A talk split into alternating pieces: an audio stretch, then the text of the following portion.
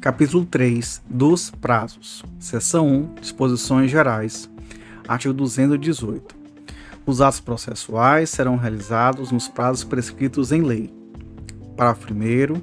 Quando a lei for omissa, o juiz determinará os prazos em consideração à complexidade do ato. Parágrafo 2. Quando a lei ou o juiz não determinar o prazo, as estimações somente obrigarão o comparecimento após decorridas 48 horas. Parágrafo 3. Inexistindo o preceito legal ou prazo determinado pelo juiz, sai de cinco dias o prazo para a prática de ato processual a cargo da parte. Parágrafo 4. Será considerado tempestivo o ato praticado antes do termo inicial do prazo.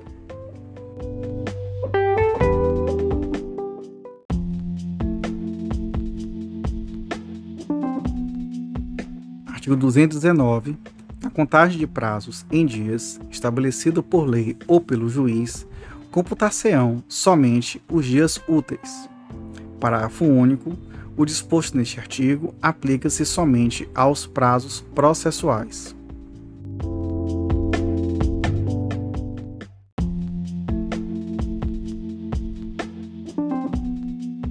Artigo 220. Suspende-se o curso do prazo processual nos dias compreendidos entre 20 de dezembro e 20 de janeiro, inclusive.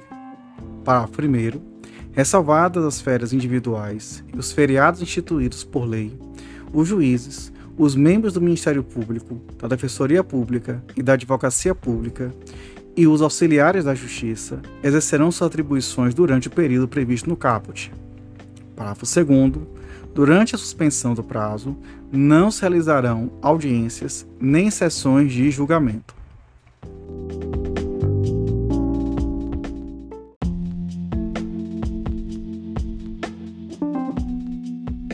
Artigo 221.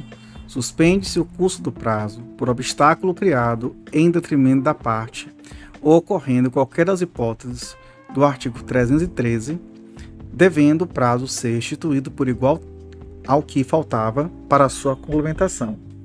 Parágrafo único. Suspende-se os prazos durante a execução de programa instituído pelo Poder Judiciário para promover a autocomposição, incumbindo para os tribunais especificar com antecedência a duração dos trabalhos.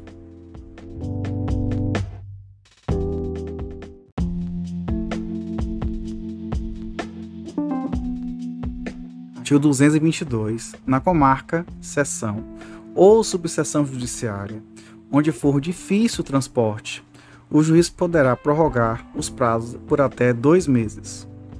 Parágrafo 1. Ao juiz é vedado reduzir prazos peremptórios sem anuência das partes. Parágrafo 2.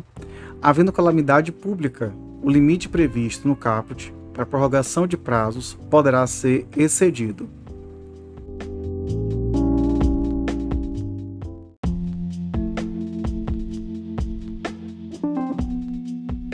Artigo 223. Decorrido o prazo, extingue-se o direito de praticar ou de emendar o ato processual, independentemente da declaração judicial, ficando assegurado, porém, à parte provar que não realizou por justa causa. Parágrafo 1. Considera-se justa causa o evento alheio à vontade da parte e que é impedido de praticar o ato por si ou por mandatário. Parágrafo 2 Verificada a justa causa, o juiz permitirá à parte a prática do ato no prazo que lhe assinar.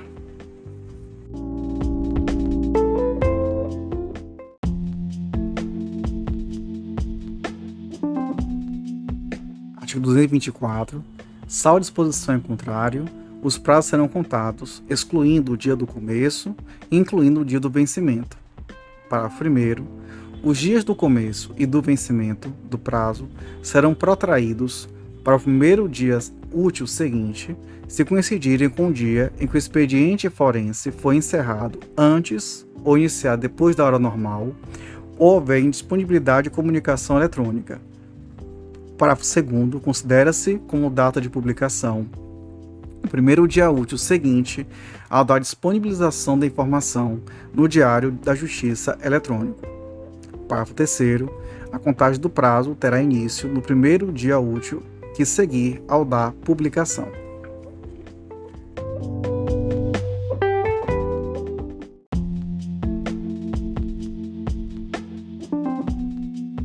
O 225, a parte poderá renunciar ao prazo estabelecido exclusivamente em seu favor, desde que o faça de maneira expressa.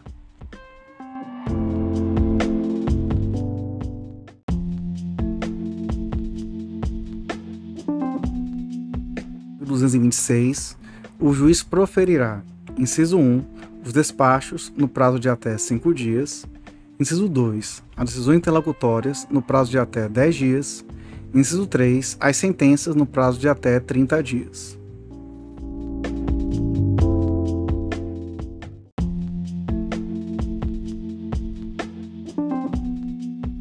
Artigo 227. Em qualquer grau de jurisdição havendo motivo justificado, pode o juiz exceder, por igual tempo, os prazos a que está submetido.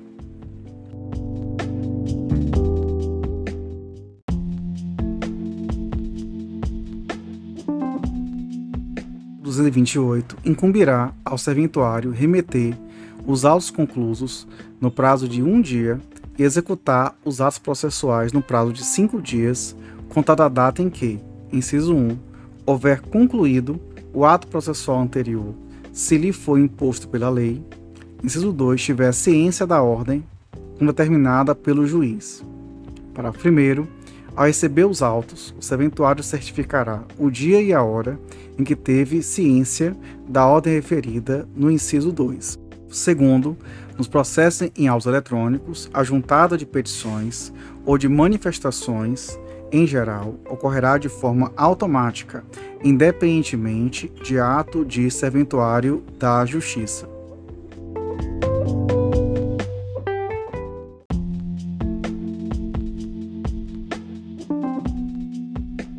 Artigo 229. Os lites consortes que tiverem diferentes procuradores, escritórios de advocacia distintos, terão prazos contados em dobro para todas as suas manifestações em qualquer juízo ou tribunal, independentemente de requerimento. Parágrafo 1. Cessa a contagem do prazo em dobro se, havendo apenas dois réus, é oferecida defesa por apenas um deles. Parágrafo 2. Não se aplica o disposto no caput aos processos em autos eletrônicos.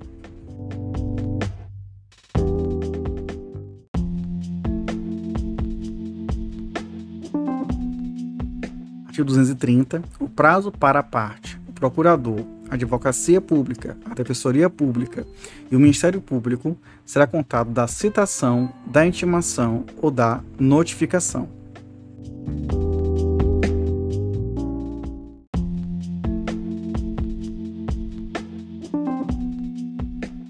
Artigo 231.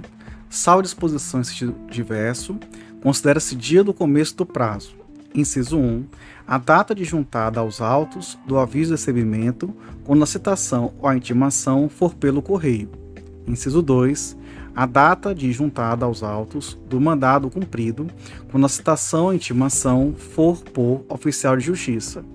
Inciso 3, a data de ocorrência da citação ou da intimação quando ela se der por ato do escrivão ou do chefe de secretaria. Inciso 4, o dia útil seguinte ao fim da dilação assinada pelo juiz, quando a citação ou a intimação for por edital. Inciso 5. O dia útil seguinte à consulta do teor da citação ou da intimação, ou ao término do prazo para que a consulta se dê quando a citação ou intimação for eletrônica. Inciso 6. A data da juntada do comunicado de que trata o artigo 232 ou, não havendo este, a data de juntada da carta aos autos de origem previamente cumprida, quando a citação ou intimação se realizar em cumprimento de carta. Inciso 7. A data de publicação, quando a intimação se der pelo Diário de Justiça impresso ou eletrônico. Inciso 8. O dia da carga, quando a intimação se der por meio da retirada dos autos em carga do cartório ou da secretaria. Inciso 9 o quinto dia útil seguinte à confirmação da forma prevista na mensagem de citação do recebimento da citação realizada por meio eletrônico, incluído pela Lei 14.195/2021. Parágrafo 1 Quando houver mais de um réu, o dia do começo do prazo para contestar corresponderá à última das datas a que se refere os incisos 1 a 6 do caput. Parágrafo 2 Havendo mais de um intimado, o prazo para cada um é contado individualmente.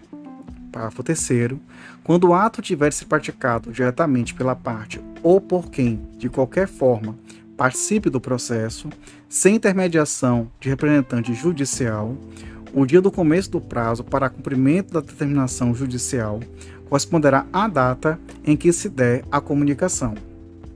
Parágrafo 4 aplica-se o disposto no inciso 2 do caput à citação com hora certa.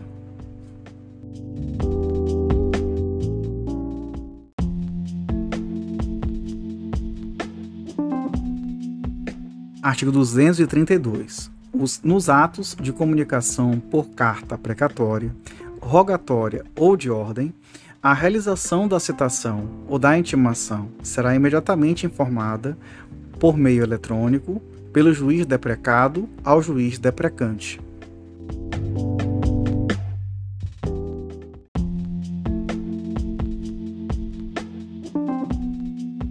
Seção 2 da verificação dos prazos e das penalidades.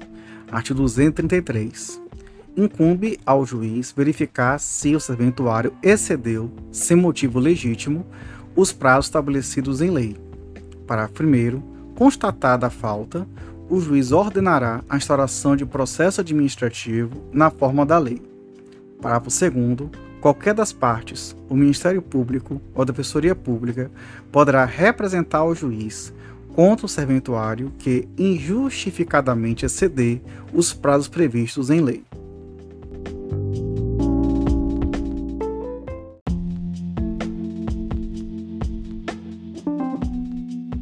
artigo 234, os advogados públicos ou privados, o defensor público e o membro do Ministério Público devem restituir os autos no prazo do ato a ser praticado.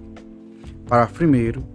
É lícito a qualquer interessado exigir os autos do advogado que exceder prazo legal. Parágrafo 2. Se intimado, o advogado não devolver os autos no prazo de três dias, perderá o direito à vista fora de cartório e incorrerá em multa correspondente à metade do salário mínimo. Parágrafo 3. Verificada a falta, o juiz comunicará o fato à seção local da Ordem dos Advogados do Brasil para procedimento disciplinar e imposição de multa. Parágrafo 4. Se a situação envolver membro do Ministério Público, da Defensoria Pública ou da Advocacia Pública, a multa, se for o caso, será aplicada ao agente público responsável pelo ato. Parágrafo 5. Verificada a falta, o juiz comunicará o fato ao órgão competente responsável pela oração de procedimento contra membro que atuou no feito.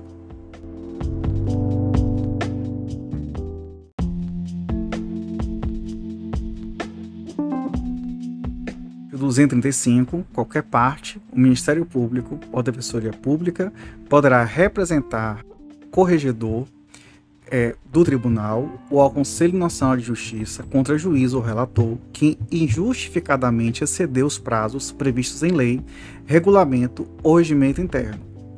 Parágrafo 1. Distribuída a representação ao órgão competente e ouvido previamente o juiz, não sendo o caso de arquivamento liminar, será instaurado procedimento para apuração da responsabilidade com intimação do representado por meio eletrônico para, querendo, apresentar justificativa no prazo de 15 dias.